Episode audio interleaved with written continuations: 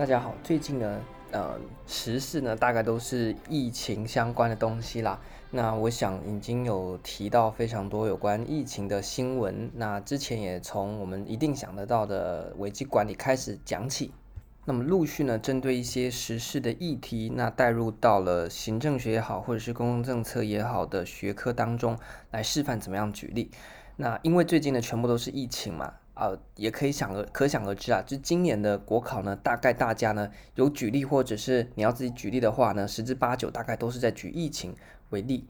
那这样有个坏处呢，就是你如果写的不够特别了，那个阅卷老师一天要看几千份 举例，全部都在讲疫情哦，诶，搞不好你很难突出。所以呢，这一次的时事行政学，我们还是要来聊一下，不然太久没做这一集哦。有时候大家觉得说时事行政学是不是要要要关节目了？那。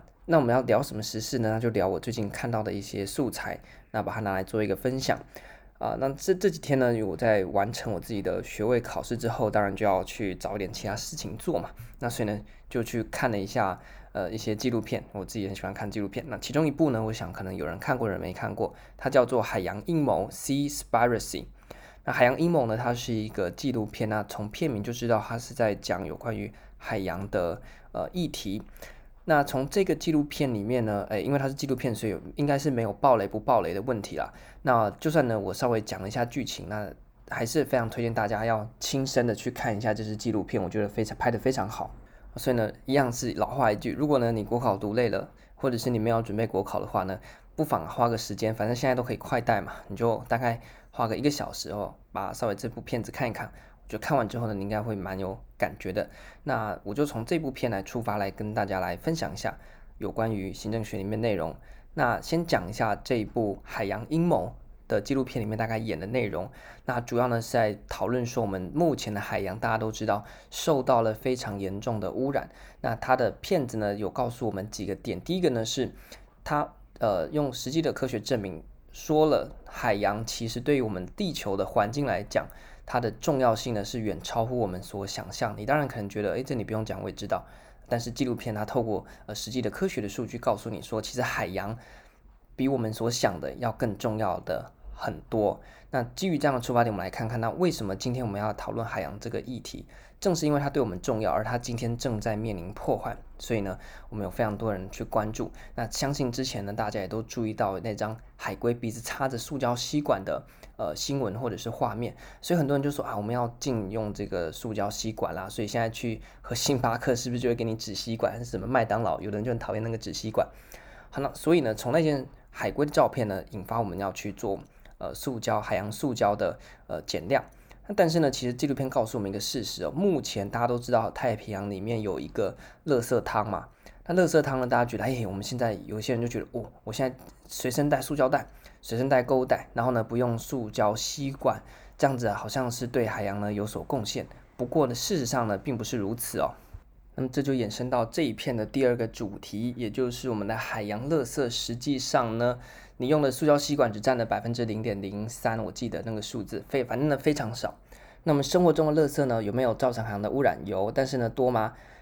不是最多的，最多的是什么呢？叫做这些渔具的垃圾，也就是船上面的船具的垃圾。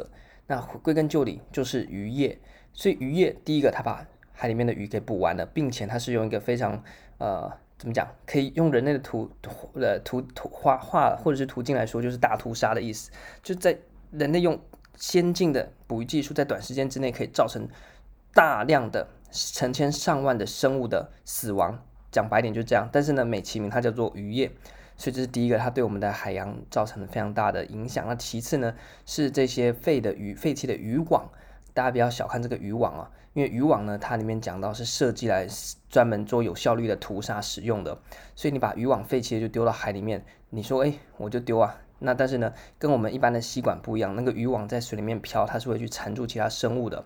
那所以呢，目前这些渔具的废弃物大概占了整个海洋垃圾汤的百分之四十七。好，那接着呢就进到第三点，我看到重点，那就是那今天我们来看很多海洋的保育团体，为什么都只诉求陆地上人们的垃圾减量，却没有针对问题的核心，既消灭了鱼群又污染了海洋的大宗渔业去进行批判呢？哦，那这一篇的亮点就在这边，所以非常非常推荐大家去看了。那呃，希望大家看完之后呢，也能够呃对这个海洋的议题呢有点呃不一样的观点啊，因为我想我们所知毕竟是有限的。好，那所以呢，为什么这些 NPO、NGO 团体他们呢口口声声说要来维护海洋，那很多的保护措施，但却不敢啊发声去要求把我们的呃造成海洋污染最大的来源就是渔业去进行一个反制呢？诶，那这一点呢就等等了会稍微爆雷一下，因为不爆雷我们没办法带入案例来说明。那另外一个呢，是我们可以看到现在是不是很多有机的食品，它都会有一些有机的认证。那有机的认证呢，因为政府自己没有那么大的资源，那这时候呢，就会透过一些非政府组织、基金会啊等等的方式来发这个认证。那政府呢，就采取什么政策模型呢？叫做自我管制型的政策，然后授权给那一些认证团体，那他们呢有这个权利啊，委托行使公权力吗？还是呃这个呃另外一个呢这个行行政法的主题哦，反正它可以发放啊这个。呃，认证说这是有机的还是无机的啊之类的。好，那么在欧洲呢，他们就有一个像海洋相关的认证啊，像是这个呃有关于可能友善的尾鱼捕捞啦，或者是永续性的鱼产品啊，那就让消费者觉得我买这个东西呢，罪恶感会稍微低一点哦，因为可能哎，我这是买的是有永续标章的呃鱼产。那我买的是友善捕捉的，有永续捕捉的。结果呢，这个纪录片的呃导演呢，他的拍摄者呢，去深入访谈之后发现呢，这些发证的机构呢，根本就没有办法实际有效率的去考证说这些渔获到底是不是啊、友善的，或者是他们所宣称的永续。那更可笑的是呢，他们去问了很多机构的负责人，那么什么叫做永续？因为他们核发的是永续证永永续的认证嘛。结果呢，要么是他们根本就不愿意接受访问，那他就很讽刺的说，这些口口声声说他们在推广永续渔业的人，却不敢来讨论永续的定义。那或者是有一些人呢，他们自己对永续的定义也结结巴巴说不清楚，这个细节很多。那大家可以去看呃纪录片，真的非常大家去推推荐大家他去看。那我们就不讲太多了，因为我们主要是要铺铺个大概脉络，我们等一下要带入实际的案例哦。那所以呢，会发现说，其实我们的海洋问题非常大。那我们这一次呢，要结合的案例，我们已经讲快要十分钟了，终于要结合行政学了。我们要讨论什么主题呢？这个主题可重要了。在过去呢，有非常多的出题经呃的次数哦。我们要讨论的就是 NPO。我们刚刚是不是讲到了 NPO？那现在呢，我们来讨论一下，那 NPO 这个主题在国考上面有哪些需要注意的，那么以及从这个海洋阴谋的纪录片，我们当中我们可以怎么样去跟 NPO 的呃相关学科知识去做结合？NPO 哈，或者是我们的 NGO，就是非政府组织或非营利组织，它在国考里面是一个非常重要的单元，一般呢会被放在行政学、公共政策、公共管理里面都有。那主要是在专题的部分，或者是可能像政治管理啊，或者是像利害关系者之类的单元里面会讨论到。那 NPO 或 NGO 这个主题，我们首先要去注意的是它的出现背景是怎么样来的。那一样老话一句，我不会讲太细，因为大家的参考书都有。如果你要讲一样的东西，我就去当念书小童就好了。那细节呢，大家呃负责去把它看。那我就开个头，帮大家点出那些架构。那细节大家可以继续填，一样笔记在 IG 上面。所以第一个你要先了解到它的出现背景，为什么会有 NPO、NGO 出现？第一个，我们的老朋友谁？Coleman，我们之前已经提过他了，他是万用的。背景好帮手什么意思呢？coin 们说，当今的行政环境是一个多元复杂动态，这句话你永远都可以放在任何的开头哦。一样，我们这 Coinman 所说的多元复杂动态当代环境，让政府部门没办法单纯的、有效的处理公共问题。在 NPM 兴起之后呢，大家寄望了私部门，但是私部门还是会有它的问题。于是第三者政府，就是 Solomon 说的第三者政府呢的 NPO、NGO 开始出现，那尝试着去补足市场失灵或政府失灵的状况。接着呢，我们来看一下 NPO，你需要记得的是它的定义和它的特色。那一样，我教大家有有效率的去记，就是说什么呢？从主要的面向去出发。那第一个呢就是钱，第二个是组织，第三个是人。那很多单元都可以从这三个面向自己去延伸，就不用死背。所以从钱的部分呢，它有哪些特色，哪一些定义呢？NPO 顾名思义是非盈利，那第二个是它依赖捐赠或者是补助。从组织来看，它是一个民间的单位，并且呢，因为要有效率的执行他们的任务导向，所以呢，通常采取是扁平的组织。那从人员的角度来看，它是一个自愿参与并且自我管理的组织，并且这个人呢，他们有利他的特性。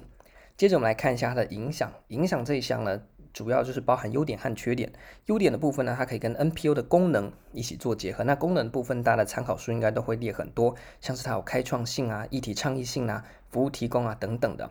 那么这边可以延伸一下所谓的四 C，就是 Najim 他所提出来的四 C 模式，就是非营利组织跟政府的互动模式。那么前面讲到它可能开创议题啊、倡议啊、提供政府资讯啊、监督政府执行啊等等的嘛。那我们就延伸一下来讲四 C。那四 C 呢是我自己论文的主题啊，所以我对它也非常了解。但是在国考上不用弄那么深入。简单来讲，Najim 提出来的四 C 互动模式，就是指政府和非营利组织他们的互动模式可以可能会有合作、吸纳、互补和冲突四种方式。那么从这个地方，我们就可以去延伸到它的一些功能，就是可能像开创性啊、倡议性啊、提供服务啦、像提供服务可能就跟政府扮演互补的功能嘛。OK，那所以呢，这个细节呢，大家去参考你们自己的教科书。好，那优点讲完了，功能讲完了，我们来讲它的缺点。那它的缺点呢？简单的讲四个字，你一定要写，叫做志愿的失灵。那么志愿失灵有哪些细节呢？我一样从刚刚的那几个大面向来讨论。第一个呢，从钱的角度，第啊，就是呢，你要资源分配上面会有干涉的主义的问题，也就是说，这个往往组织要去做，像是非营利组织，他要去补助什么的人，他要投入什么样的慈善事业，通常啊就会被这个呃具有决策权的人呢所控制，然后会有干涉主义的情况发生。那第二个当然是你资源需要透过补助或者是人家赞助，在资源上面呢可能会有不不稳定的状况。那就组织的方面来讲呢，有可能会产生什么呢？团体盲思 （group think）。那细节呢是什么意思？如果大家还不了解的话呢，那赶快去复习啊，因为团体盲思还算是蛮重要的概念。在人员的部分呢，就包含了人员的业余性、慈善的不足和特殊性啊，慈善的特殊性。这几个呢细节我们就不讲它的意思，因为大家呢，如果你已经有一些基础，听到这个应该马上就能够反应了。所以呢，以上种种就合称叫做志愿失灵，它会导致 NPO 没办法发挥它预期的效果，或者是它本身呃的缺陷，影响了它的运作啊，甚至呢对社会反而产生了负面的影响。那最后呢，我们就要看说，那我们讲它的优点，讲了它的缺点，那针对这些缺点，我们要怎么样去回应呢？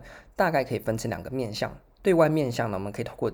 结盟伙伴的关系，让各个 NPO 他们各自关注不同的面向，那透过结盟的方式呢，能够形成一个更大的呃非政府或非营利的集团，那更加完善的去做呃团体间的互补搭配，然后呢有这个加成的效果，一加一大于二。那对内呢，则是可以透过 NPO 的事业化，或者是呢社会企业的形式来补足，呃我们可能需要透过捐款啊，或者是透过补助这种资源来源不稳定的状况。好，那以上呢就是我们 NPO 在国考里面你大概需要去准备的架构啊，非常简单。第一个你要了解它的出现背景，第二个你要知道它的定义和特色，第三个你要知道它的影响，包括正面影响和负面影响。那正面影响呢，可以跟 NPO 的功能去相互结合。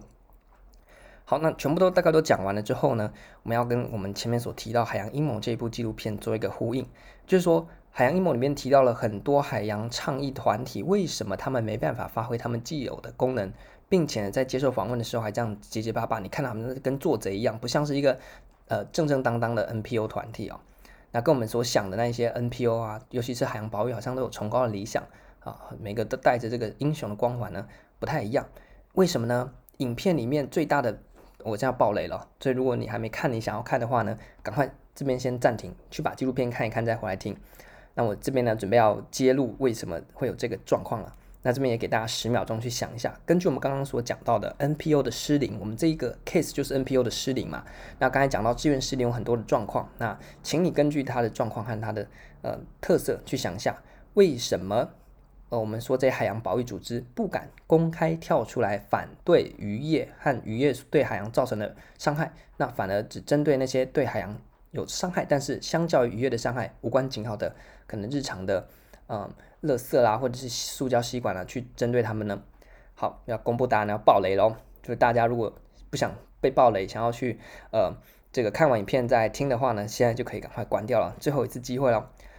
原因就出在于这些海洋保育团体，他们不是需要资源吗？我们刚才讲到，它的资源是依赖捐赠或者是补助。请问谁在捐赠或补助这些 NPO 呢？就是那些大的渔团。大的商船的船队，所以呢，你可想而知嘛，他们的资金来源主要就是来自渔业的大财阀嘛。那他们怎么敢跳出来去反对 他们资金最主要来源的这些渔业的财阀呢？更讽刺的是，它里面讲到欧盟的一个海洋的委员会，他们政府也是接受资助的，背后也是谁？那些有在从事渔业的大财阀嘛。那所以政府呢敢定定定规定去侵害这些大财阀的呃嗯利益吗？当然是都闭嘴当这些大财阀的小弟。那还有什么呢？还有啊，这些发认证的单位背后是谁？也是那些大鱼团，所以就全兼裁判了嘛。就是呢，我今天是在捕鱼的，然后我用慈善的名义成立一个基金会，由这个基金会来核发所谓的永续或者是所谓的友善捕捕捉。哎，那你可想而知，实际的状况就像是纪录片所批判的那样，那根本就没有发挥它的实际功效。所以整个非营利组织它的。优点在于它的非盈利，它的最大缺点也在它的非盈利三个字。正是因为它非盈利，它没有自主的财务来源，所以呢，最可能发生的问题点就是在它因为仰赖社会资助，它的资源来源不定。第二个，就算它被资助了，也有可能会失去它的独立性。谁给他钱的，就变成容易控制到它。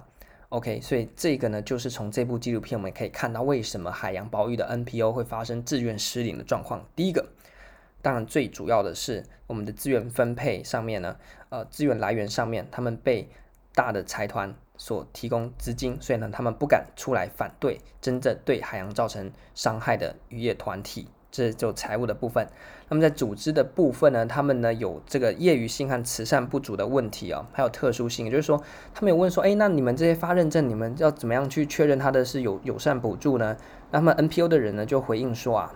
哦，他们会派这个观察员上船来看他们有没有虐待渔工啊，有没有这个友善的捕鱼，有没有友善的呃这些对海洋友善的措施。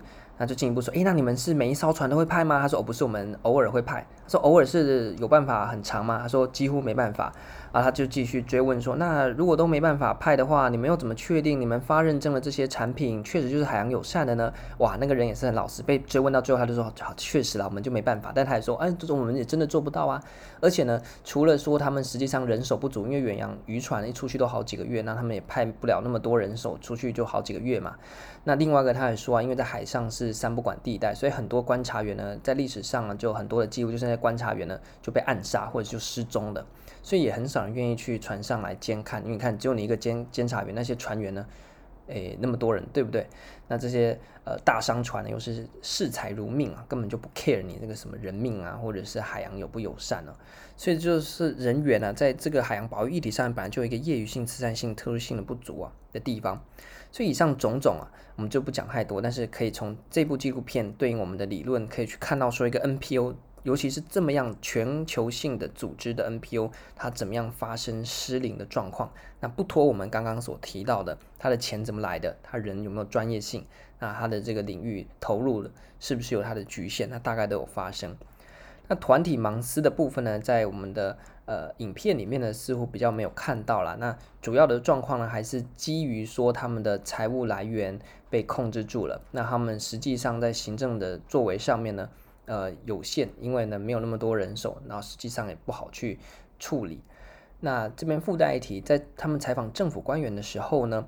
那这个政府官员呢、就说：“哎，那你们要怎么样去落实这个海洋的保育？”他们就说：“我们要落，我们要制定更完善的法律呀，我们要提出更永续性的法案啊。”好笑的有两点，第一个是对永续性那些官员也答不出什么叫永续性啊。那第二个呢，他们就像我们的官员一样，我们要制定健全的政策啦，我们会出台完善的补助啦，让渔业就他们就好笑的地方是，他们要补助那些渔业啦，那说要补弥补他们永续，因为他们配合永续政策的缺呃这些。呃，损失，所以他可能想要透过补助，他们就会比较友善的抓鱼。结果呢，殊不知这些补助呢，只是让那些商船啊更加恰雅、更加嚣张而已啊！啊，这真的是政府面向上面的问题啊。他说：“哦，我们要出出台完善的法律啊，我们会有政策的啊，我们要依法行政啦，怎么样之类的。”所以这个政府和这些渔船就是相互勾结。那么在我们国家很多状况也是这样，有没有出事情？有没有之前普悠玛台铁出事，我们就说我们要制定更完善的政策啦，制定更完善的法律啦。哪一次不是这样的，对不对？那这个影片也有顺便批判到，所以很多公共事务它的根本的原因啊，就是雷同的。只要你有这个理论的视野去看事情，你会发现说。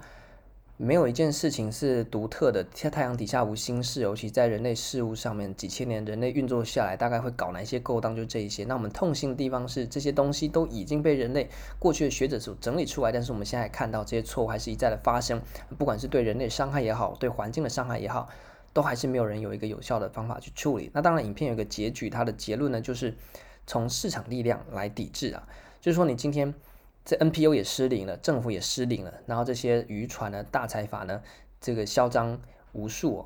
那怎么样遏制呢？从我们不要消费嘛，不要消费，他们就没有钱赚了嘛，没有钱赚，利之所趋嘛。那今天利不见了，就可以釜底抽薪了。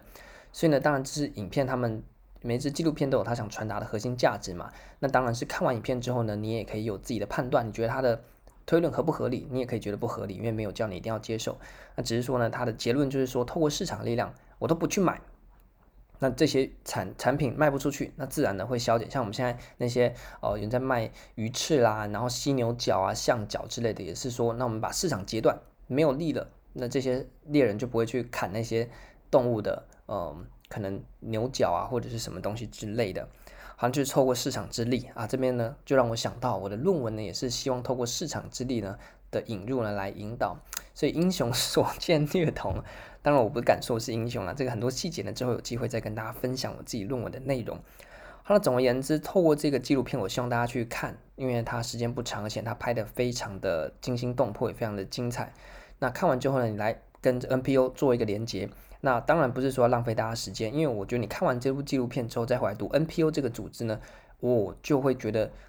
不用死背，你就把所有东西都记起来了。那些组织 NPO 的好处，它的出现背景，还有它的缺点，影片看完之后呢，你才会做一下搭配连接，马上立体的印象就在脑海里面。我一直主张啊，你要透过这样的学习方式呢，这其实不会造成你太额外的负担啊，就叫你看个纪录片而已嘛。然后反正书你本来就要念的嘛，但是呢，我让你用这种方式，可能搭配之下，你只要读一两次哦，印象深刻，不用死记，在考场上面也能够去自由的发挥。